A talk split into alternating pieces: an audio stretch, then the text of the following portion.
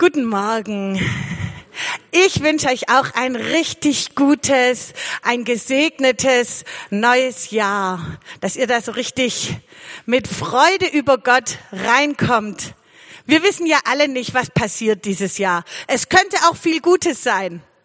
Aber Gott ist der gleiche und er ist da und das ist immer ein Grund zur Freude. Mein Name ist Miriam Knödler. Ich bin verheiratet mit dem Reinhard, habe zwei erwachsene Kinder, wie ich schmerzhaft wieder festgestellt habe über Weihnachten, wie erwachsen die eigentlich sind. Und ich arbeite als Erzieherin. Genau. Und ich darf hier predigen. Christian, ich glaube, ich habe dir noch nie öffentlich dafür gedankt, dass ich das überhaupt darf. Voll nett von dir. Genau. Es geht um die Jahreslösung. Ihr könnt schon lesen. Wer zu mir kommt, den werde ich nicht abweisen. Erstmal eine wunderschöne Verheißung. Warm und kuschelig wie eine Sofadecke. Wer zu mir kommt, den werde ich nicht abweisen. Das hat Jesus gesagt. Aber wir als Jünger Jesu wollen nicht nur die kuscheligen Einzelverse, wir interessieren uns auch für den Zusammenhang, oder? Und den wollte ich gerne mit euch bisschen genauer angucken. Das ist jetzt so ähnlich wie bei der Vier-Schanzentournee. Ihr guckt ja bestimmt gerade alle Vier-Schanzentournee. Also, das geht runter, runter, runter, runter, runter und dann geht's hoch. Und so ähnlich müsst ihr euch das jetzt vorstellen. Wir gehen durch Johannes 6, 6, 6, 6 und dann kommt der Vers 37. Okay? Also, in welchem Zusammenhang hat Jesus dieses wunderschöne und tröstliche Versprechen gegeben? Wer waren überhaupt seine Zuhörer? An wen hat er sich gerichtet? Was war davor? Was kam danach? Auf geht's zum kurzen Streifzug durch das sechste Kapitel vom Johannesevangelium. Es beginnt mit einer sehr bekannten Geschichte mit der Brotvermehrung. Viele Menschen hören Jesus zu Jetzt war es zu früh, Katrin. Jetzt hast du schon die Katze aus dem Sack gelassen, ha? Egal. Jedenfalls, viele Menschen hören Jesus zu. Es wird Abend. Es ist eine Gegend, wo irgendwie, äh, wo es nicht äh, lauter Drive-ins gibt oder Läden oder so, wo die sich was holen können. Und die Jünger werden unruhig und sagen, Jesus schickt die mal weg. Diese große Menge, die haben doch Hunger. Irgendwie, das geht so nicht weiter. Und Jesus macht das so sein unerklärliches Jüngertraining. Er sagt echt zu denen, gebt ihr ihnen zu essen. Und die Jünger so, äh, wie soll das gehen? Und zu guter Letzt finden sie einen kleinen Jungen, der hat ein bisschen Feschbar von seiner Mama mit dabei. Fünf Brote und zwei Fische, wenn ich mich richtig erinnere. Und Jesus nimmt das, was da ist, betet, segnet das Essen und alle werden satt. Und der biblische Bericht sagt uns, 5000 Leute sind da satt geworden. Dann kann man davon ausgehen, das waren deutlich mehr, weil damals hat man die Frauen nicht gezählt. Und die Kinder, glaube ich, auch nicht. Also eine große Menge wird satt. Bemerkenswert an der Geschichte, das ist mir jetzt zum ersten Mal aufgefallen, ist das Ende. Ich habe immer gedacht, das Ende ist, dass die alle die Reste wieder in Körbe einsammeln. Das kann man gut schwäbisch interpretieren, nichts verkommen lassen und so. Aber das Ende der Geschichte heißt, sie wollten Jesus zum König machen. Das ist das Ende der Geschichte. Es steht so da. Sie wollten Jesus zum König machen. Die haben das erlebt und haben gedacht, sowas für immer, das wäre nicht schlecht. Jesus, unser König. Und Jesus zieht sich zurück an einen einsamen Ort, um zu beten. Er entzieht sich dieser begeisterten Menge. Und dann ähm, ab Vers 16 lesen wir das nächste Wunder.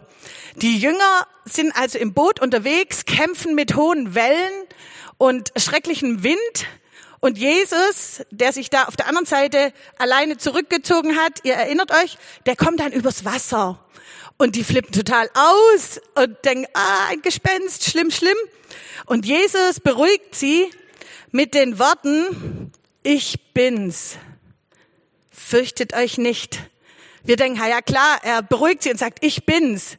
Aber ich bin, da klingt der Name von Jahwe, von Gott aus dem Alten Testament an. Ich bin der ich bin. Und ich sage, und Jesus sagt, ich bin's. Und das ist eigentlich schon ein Hinweis, Ich bin der Messias. Ich bin Gott. Ich bin nicht nur ein begabter Prophet oder ein gesalbter Lehrer. Ich bin Gott. Okay. Soweit dann diese Geschichte. Viele Menschen, die die Brotvermehrung erlebt haben, die und Jesus zum König machen wollten, die suchen ihn. Und weil sie ihn am einen ähm, Ufer vom See, wo das Wunder stattgefunden hat, nicht mehr finden, gehen sie tatsächlich bis zum anderen Ufer. Und sie suchen ihn so lang, bis sie ihn finden. Und dann ab Vers 25 entwickelt sich ein Gespräch mit dieser Volksmenge, die die Brot, oder mit einigen Menschen aus der Volksmenge, die die Brotvermehrung erlebt haben. Dabei bleiben Jesus und seine Zuhörer vordergründig beim Thema Brot, aber auf einer tieferen Ebene, da redet Jesus von seinem göttlichen Auftrag und seiner Herkunft. Und das wollte ich jetzt euch mal lesen. Ihr seht schon, da gab's bisschen auch Unverständnis und richtig Auseinandersetzung, deshalb habe ich es genannt, das Streitgespräch. Als sie dort ankamen und ihn fanden, fragten sie, Rabbi, wie bist du hierher gekommen? Jesus erwiderte, ihr wollt bei mir sein, weil ich euch satt gemacht habe und nicht, weil ihr das Wunder gesehen habt. Ich finde, man kann in diesem Streitgespräch unheimlich viel über alle Menschen von allen Zeiten lernen. Ihr wollt bei euch sein, weil ich euch satt gemacht habe. Interessant, gell? Ihr solltet euch um vergängliche Dinge wie Nahrung nicht solche Sorgen machen. Sucht stattdessen, was euch in das ewige Leben führt, das der Menschensohn euch schenken kann. Denn dazu hat Gott der Vater ihn gesandt. Sie erwiderten, was sollen wir denn nach dem Willen Gottes tun? Jesus erklärte, dies ist der Wille Gottes, dass ihr an den glaubt, den er gesandt hat als Jesus da seine sehr enge Verbindung mit dem Vater thematisiert, da gehen seine Zuhörer auf Distanz und sie fordern ein Zeichen. Nachdem sie sozusagen am Montag erlebt haben, wie Jesus für weit über 5000 Menschen Brot vermehrt hat, fordern sie am Dienstag ein Zeichen. Ist auch sehr menschlich, finde ich. Betrifft nicht nur die Leute in Israel damals. Und sie sagen so, damit wir sehen und dir glauben. Preisfrage. Ist es überhaupt Glauben? Damit wir sehen und dir glauben. Ist eigentlich eine Mogelpackung, gell? Ihr Vertrauen ist wie ein ganz dünner Wolkenschleier, kaum sichtbar, schon wieder vorbei. Mose hat uns Brot vom Himmel gegeben, so sagen sie. Ah, Moment, ich sollte mal das lesen hier, genau. Sie entgegneten, wenn du willst, dass wir an dich glauben, dann zeige uns ein Wunder. Ich meine, die haben gerade ein Wunder gesehen, gell? Krass. Was wirst du für uns tun? Immerhin haben unsere Vorfahren auf ihrer Wüstenwanderung Manna gegessen, dieses brotartige, süß schmeckende, irgendwie wie Waffeln stellen sich manche vor, was während der Wüstenwanderung von Israel sie täglich ernährt hat. Darauf beziehen sie sich und sagen damit, wir gehören zum Volk Gottes. Wir haben den direkten Zugang. Wir haben Mose. Aber du, was hast du für uns? Und Jesus geht da echt bisschen in Konfrontation und sagt ihnen, ich versichere euch, nicht Mose hat euch das Brot vom Himmel gegeben, sondern mein Vater gibt euch das wahre Brot vom Himmel. Das Brot, das Gott gibt, ist der, der vom Himmel herabkommt und der Welt das Leben gibt. Den Menschen ging es da hauptsächlich um ihre Bedürfnisse. Sie wollen Brot, sie wollen Versorgung. Deswegen glaube ich auch dieser Impuls, ihn zum König zu machen. Und schließlich stellt Jesus sich vor. Herr, sagten sie, gib uns dieses Brot an jedem Tag unseres Lebens. Übrigens, total parallel zu dieser Frau am Jakobsbrunnen, wo Jesus mit ihr über Wasser spricht. Und was sagt sie? Ich will jeden Tag dieses Wasser haben. Wenn es so einfach ist, ich will das haben. Gib mir das Wasser, gib mir das Brot. Und Jesus sagt, ich bin das Brot des Lebens. Wer zu mir kommt, wird nie wieder hungern. Wer an mich glaubt, wird nie wieder Durst haben. Doch ihr habt nicht an mich geglaubt, obwohl ihr mich gesehen habt. Alle aber, die der Vater mir gegeben hat, werden zu mir kommen und ich werde sie nicht zurückweisen oder hinausstoßen. Das ist jetzt hier die Übersetzung Neues Leben. Die Übersetzung, die offizielle Übersetzung von der Jahreslosung, ähm, die nimmt praktisch diesen hinteren Vers und das ist dann die Einheitsübersetzung, dass es heißt, wer zu mir kommt, den werde ich nicht abweisen. Hier seht ihr schon die große Verheißung. Aber ich wollte noch mal geschwind ähm, sagen, zwei Sachen werden da eigentlich klar, wo Jesus sich als das Brot vom Himmel vorstellt. Jesus sieht nicht die Befriedigung der natürlichen Bedürfnisse im Vordergrund. Die sind wichtig, aber die retten nicht auf Dauer. Die Bedürfnisse, äh, die, die Befriedigung der natürlichen Bedürfnisse hatten die Menschen ja alle bei der Brotvermehrung tatsächlich schon erlebt, hat aber nicht dazu geführt, dass sie Jesus vertraut haben. Und der zweite Punkt, der jetzt klar wird, ist, Jesus erhebt den Anspruch, Lebenshunger zu stillen. Als Brot vom Himmel ist er der Gesandte Gottes.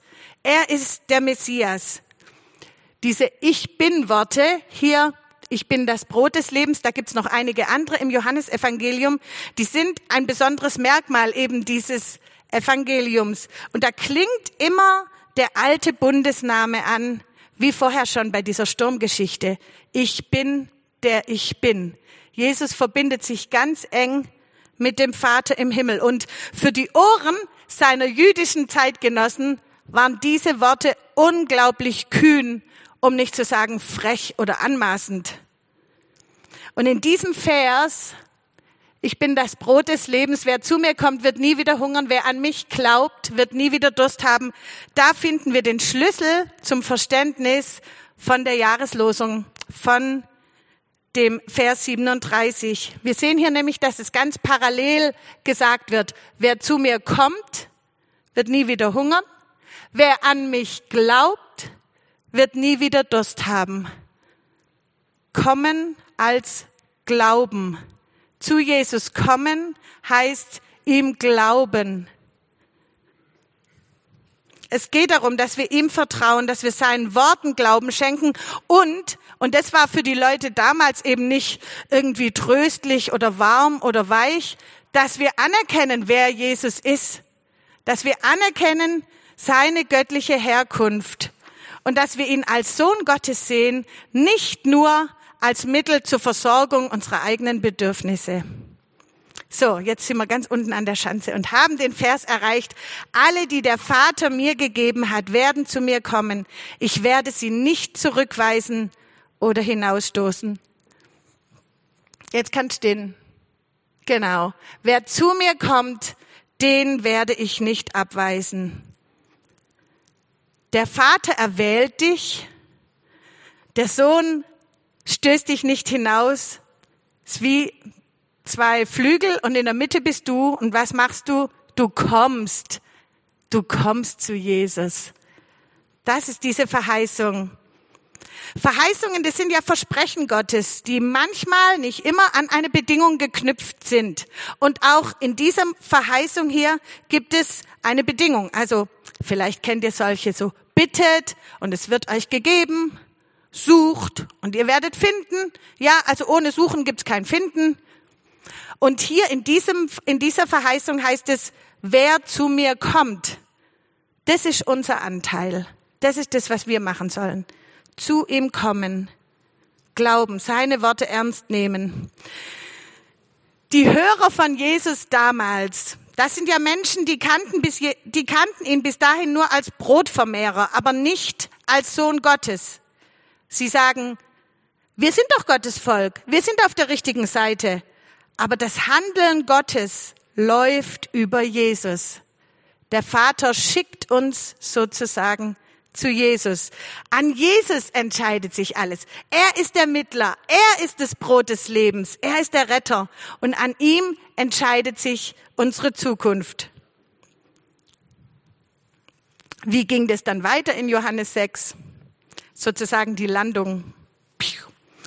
Seine Zuhörer fanden interessanterweise keinen Trost in diesen Worten.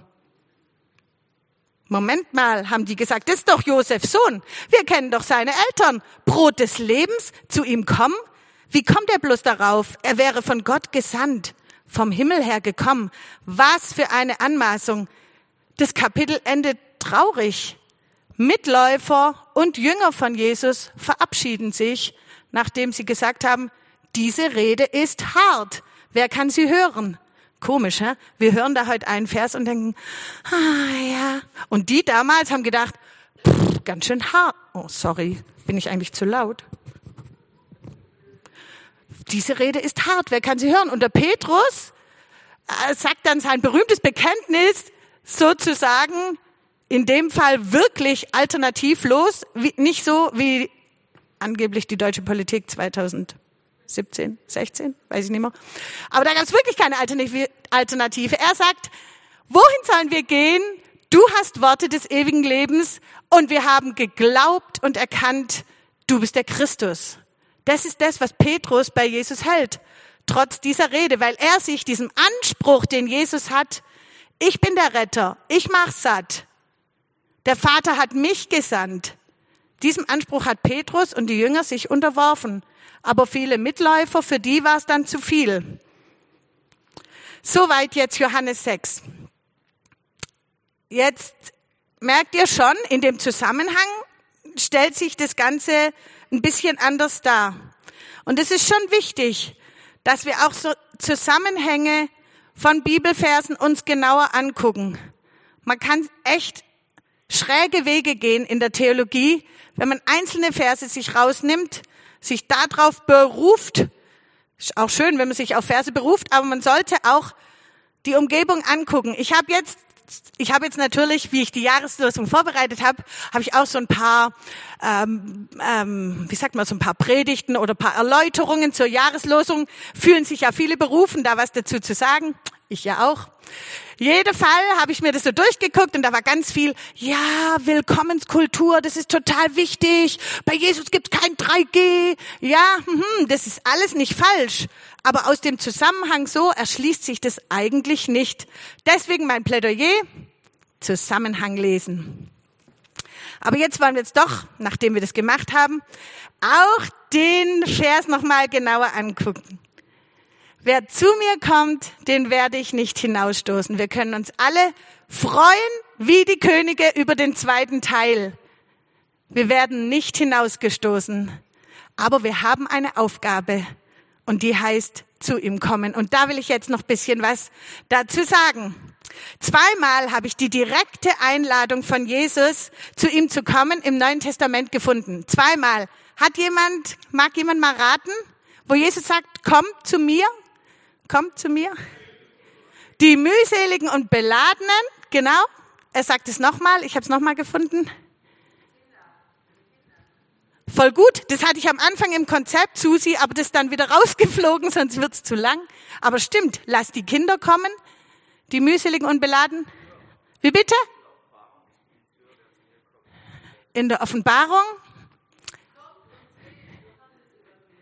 Oh, das ist mir raus. Ursula, das hast du jetzt wunderbar ergänzt. Komm und sieh. Sagt aber nicht Jesus, oder? Das sagt er. Alright, ja. Genau, mir ist noch was anderes eingefallen, und zwar Johannes 7, Vers 38.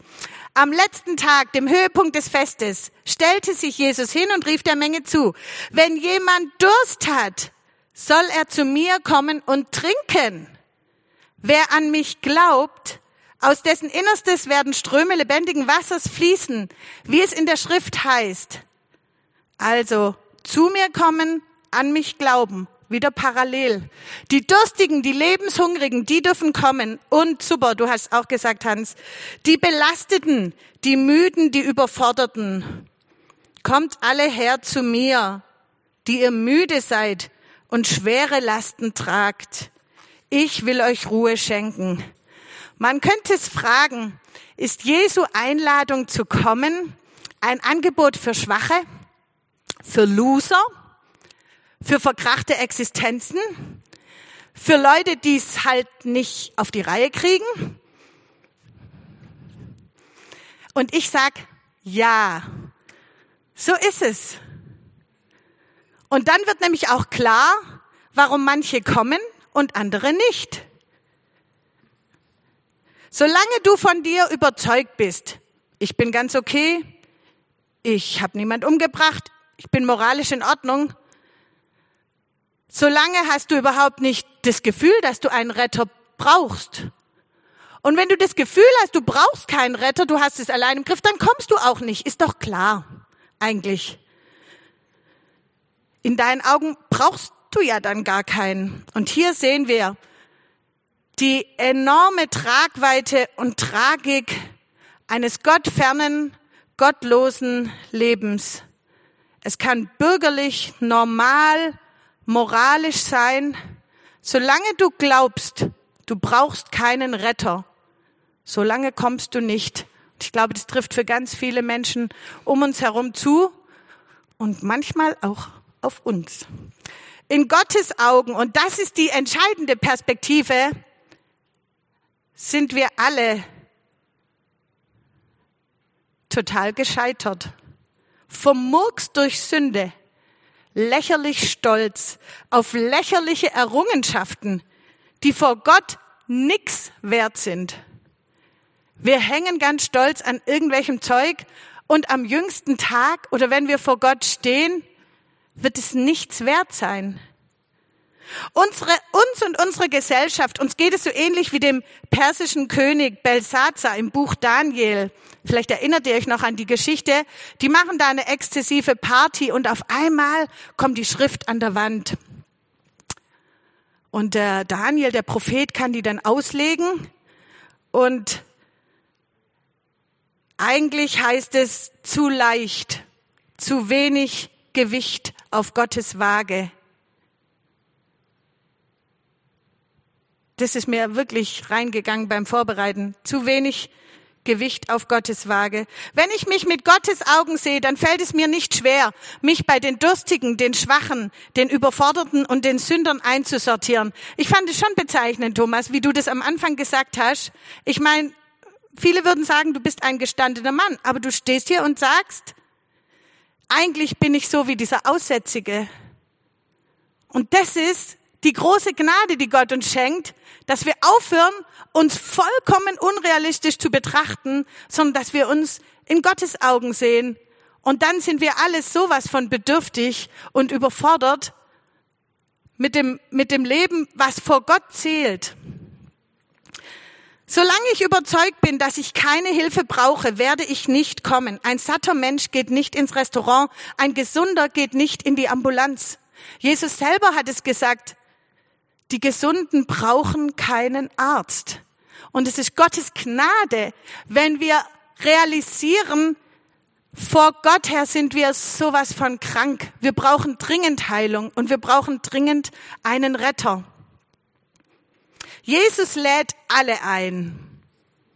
Aber er sagt, komm zu mir, ich will dein Retter sein. Aber es kommen nur die, die verstehen, dass sie einen Retter brauchen. Für die anderen ist sein Angebot nicht relevant. Und das ist tragisch. Und dafür kann man beten, dass sich das ändert. Wie sollen wir kommen, ist die nächste Frage. Heute können wir nicht wortwörtlich zu ihm kommen, wie die Menschen in Israel damals. Stellen wir uns das mal so kurz vor, wie das so ablief. Vielleicht wohnst du in irgendeinem kleinen Dörfchen im Norden von Israel und dann sagt jemand, hey, Jesus ist in Kapernaum. Meine Cousine hat gesagt, er macht die Blinden sehend. Und wie der redet. Und so hat jemand oder du vielleicht daraufhin deine Arbeit unterbrochen, du hast deiner Familie Tschüss gesagt und bist nach Kapernaum gewandert und hast dich da auf den Weg gemacht. Damit wurde klar, das ist dir jetzt wichtiger wie alles andere. Dich interessiert es oder du hast vielleicht eine große Not und denkst, ah, vielleicht kann Jesus mir auch helfen. Zu ihm kommen, das heißt für uns manchmal auch ein bisschen was ähnliches. Es heißt gewohntes Unterbrechen. Es heißt auch, dass die Familie nicht mehr den gleichen Stellenwert hat wie vorher.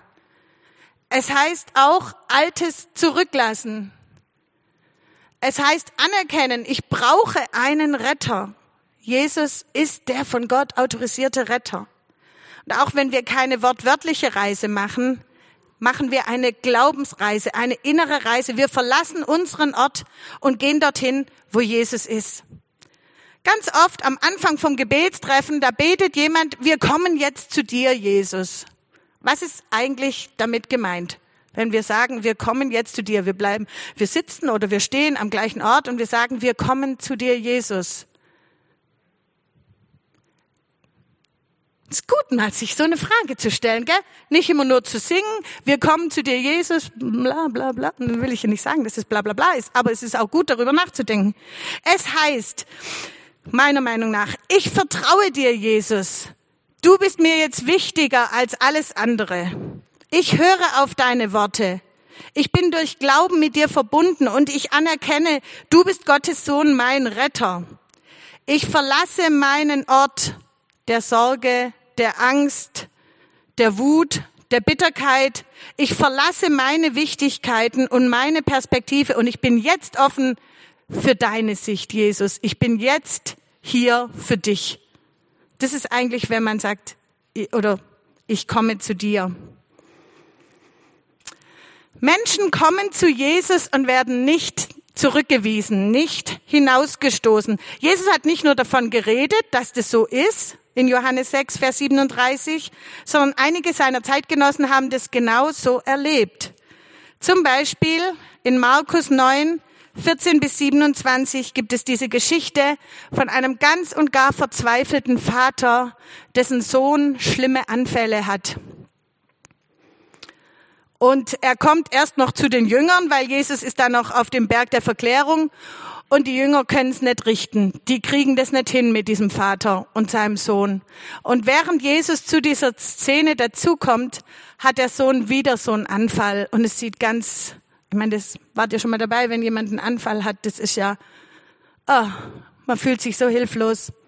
Jedenfalls, Jesus, der Vater sagt dann, wenn du nur willst, dann kannst du uns helfen. Bitte hab Erbarmen mit uns. Und Jesus sagt, dem Glaubenden ist alles möglich.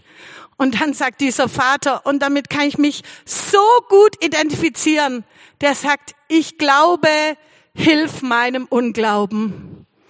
So ist es ja manchmal, gell? Wir sind nicht die strammen Glaubenshelden, die ohne Zweifel geradeaus durchgehen, sondern immer mal wieder sagen wir so zu Jesus, ich glaube, hilf meinem Unglauben. Und das, jetzt kann ich die nächste Folie, Katrin, dieser Vater am Ende. Und Jesus heilt dann den Sohn. Er nimmt das Fitzelchen Glauben, was der Mann noch hat. Und das finde ich so schön an ihm. Deshalb komm mit dem Glauben, den du hast. Sei er noch so schwach, zerbrechlich, umkämpft. Komm zu Jesus. Wende dich an ihn. Warum willst du es weiter alleine probieren? Komm zu ihm. Zweite Geschichte, eine chronisch kranke Frau. Christian hat sie erwähnt, glaub am 6. ich weiß nicht mehr wann, in seiner letzten Predigt. Eine chronisch kranke Frau nimmt ihre letzte Kraft zusammen, um zu Jesus zu kommen. Sie leidet seit zwölf Jahren an Blutungen und ist offensichtlich austherapiert. Hoffnung macht ihr dieser eine Gedanke, wenn ich nur sein Gewand berühre, dann werde ich gesund. Ich weiß nicht, wo sie das her hat. Ich schätze mal, der Heilige Geist hat es irgendwie in ihr Herz gepflanzt. Wenn ich ihn nur anfasse, dann werde ich gesund. Das Problem, eine Frau mit Blutungen war in Israel dauerunrein. Die durfte eigentlich nirgends hin, außer zu Hause bleiben. Stellt euch mal das vor. Wir reden hier von Dauerquarantäne von zwölf Jahren. Ich weiß nicht, wie das überhaupt machbar war. Aber das ist jetzt kein, kein Beispiel für Corona, aber in dem Fall, sie springt über diese Schwelle, sie geht das Risiko ein, sie lässt sich nicht abhalten, zu Jesus zu kommen. Und deswegen ist es auch jetzt für uns verständlich, ähm, sie, sie berührt dann sein Gewand, merkt, dass es ihr gut geht und Jesus sagt, wer hat mich angefasst? Und die Jünger so, hä, hier sind überall Leute, die fassen dich doch, also was soll die Frage? Und Jesus sagt, nein, ich habe gespürt, dass Kraft von mir ausgegangen ist. Und diese Frau ist total, sie kam zitternd. Ja? Da wäre jetzt auch möglich gewesen, dass Jesus gesagt hätte, Hallo, mit Blutungen, aber nicht auf einer der Hauptstraßen hier. Marsch, marsch nach Hause. Also, die wusste ja nicht, wie das ausgeht. Wir wissen, wie die Geschichte ausging. Die ist über diese Schwelle drüber. Und Jesus nennt das, dass sie gekommen ist und dass sie Hilfe erwartet hat. Das nennt er Glauben. Kommen und Hilfe erwarten, sagt Jesus, Dein Glaube hat dir geholfen. Und er sagt auch, geh in Frieden. Also ich will euch jetzt nicht ermuntern, Risiken einzugehen, die unvernünftig sind, aber manchmal müssen wir im Glauben auch ein Risiko eingehen. Und manchmal fühlt sich vielleicht für andere auch unvernünftig an. Aber wir bringen damit zum Ausdruck, ich komme zu Jesus, auch wenn es mich viel kostet, auch wenn der Ausgang ungewiss ist, ich komme zu Jesus. So, und die allerschönste Geschichte habe ich mir natürlich für den Schluss aufgehoben. Noch nicht, Kathrin, noch nicht. Der verlorene Sohn. Der verlorene Sohn. Diese Geschichte ist nicht wortwörtlich so passiert. Das war eine Geschichte, die Jesus erzählt hat. Und es gibt keine einzige Geschichte, die Jesus einfach so erzählt hat, sondern er wollte zeigen, so ist Gott. Er hat auch gezeigt, so ticken die Menschen mit, seiner, mit seinen Geschichten. Aber in dieser Geschichte, die ist einfach, also man kann so viel über Gott lernen in dieser Geschichte. Der Sohn sagt, Vater, du bist nicht mehr relevant für mich, ich will jetzt noch das Geld und dann will ich mein Leben leben. Denn er geht davon aus, das wahre Leben findet nicht beim Vater statt, sondern woanders. Schon mal ein ziemlicher Schlag ins Gesicht diesem Vater, aber er zahlt es aus, der Sohn macht sich auf den Weg, hat kurze Zeit eine gute Zeit, dann ist Geld aus und er endet als Schweinehirte. Und dann kommt diese schöne Stelle, ich will mich aufmachen und wieder zu meinem Vater gehen. Könnte man denken, wie war das denn jetzt? Was war denn das leitende Motiv für seine Rückkehr? Was war sein innerster Beweggrund? Der war eigentlich selbstbezogen. Es war keine reine, neu entfachte Liebe zum Vater, sondern das war eine nüchterne Rechnung. Mir geht's hier richtig schlecht und die Diener bei meinem Vater, die kriegen wenigstens drei Mahlzeiten am Tag. Also ist es doch besser, ich gehe zurück zum Vater. Man könnte sagen, ey, total berechnend. Aber so sind wir manchmal, gell? Nicht nur der Sohn. Er wollte heim, weil er überleben wollte, weil es ihm so schlecht ging, dass er den Weg zurück nach Haus als sinnvolle Alternative gesehen hat. Da gab es eine praktische Nutzenabwägung. Und der Vater bei der Rückkehr, also ist ja dann so, der Sohn legt sich so seine Rede zurecht. Vater, ich habe gesündigt gegen den Himmel und vor dir, ich bin es nicht mehr wert, dein Sohn zu heißen, mach mich zu einem deiner Tagelöhner. So legt er sich das zurecht und mit dieser Rede im Hinterkopf geht er nach Hause. Und er hat aber nicht damit gerechnet, dass der Vater sich eigentlich für diese Rede gar nicht interessiert. Der unterbricht ihn und sagt, ja, jetzt tun wir feiern. Der will es gar nicht mehr hören. Und er nimmt ihn in dem Arm und dann gibt's da ganz viele Sachen, die man auch symbolisch noch deuten kann. Er kriegt einen Ring, er kriegt ein Gewand, er kriegt Schuhe an die Füße und dann geht da die Party los. Und ich habe ein wunderschönes Zitat von Henry äh, Nouwen da dazu gefunden und das wollte ich euch jetzt noch gern vorlesen. Und damit ihr das mitlesen könnt, habe ich das auch hier nochmal an der Wand. Gott verlangt von uns kein lauteres Herz, bevor er uns in die Arme schließt. Selbst wenn wir nur zurückkehren, weil es uns kein Glück gebracht hat, unseren Wünschen nachzulaufen, nimmt Gott uns wieder auf. Selbst wenn wir zurückkehren, weil ein Leben als Christ uns mehr Frieden beschert als ein heidnisches, nimmt Gott uns auf. Selbst, äh, nächste Folie bitte. Selbst wenn wir zurückkehren, weil unsere Sünden uns nicht den Genuss geboten haben, den wir erhofft haben, nimmt Gott uns auf. Selbst wenn wir zurückkehren, weil wir es alleine nicht geschafft haben, nimmt Gott uns auf. Gottes Liebe verlangt von uns keine Begründung, warum wir zurückkehren.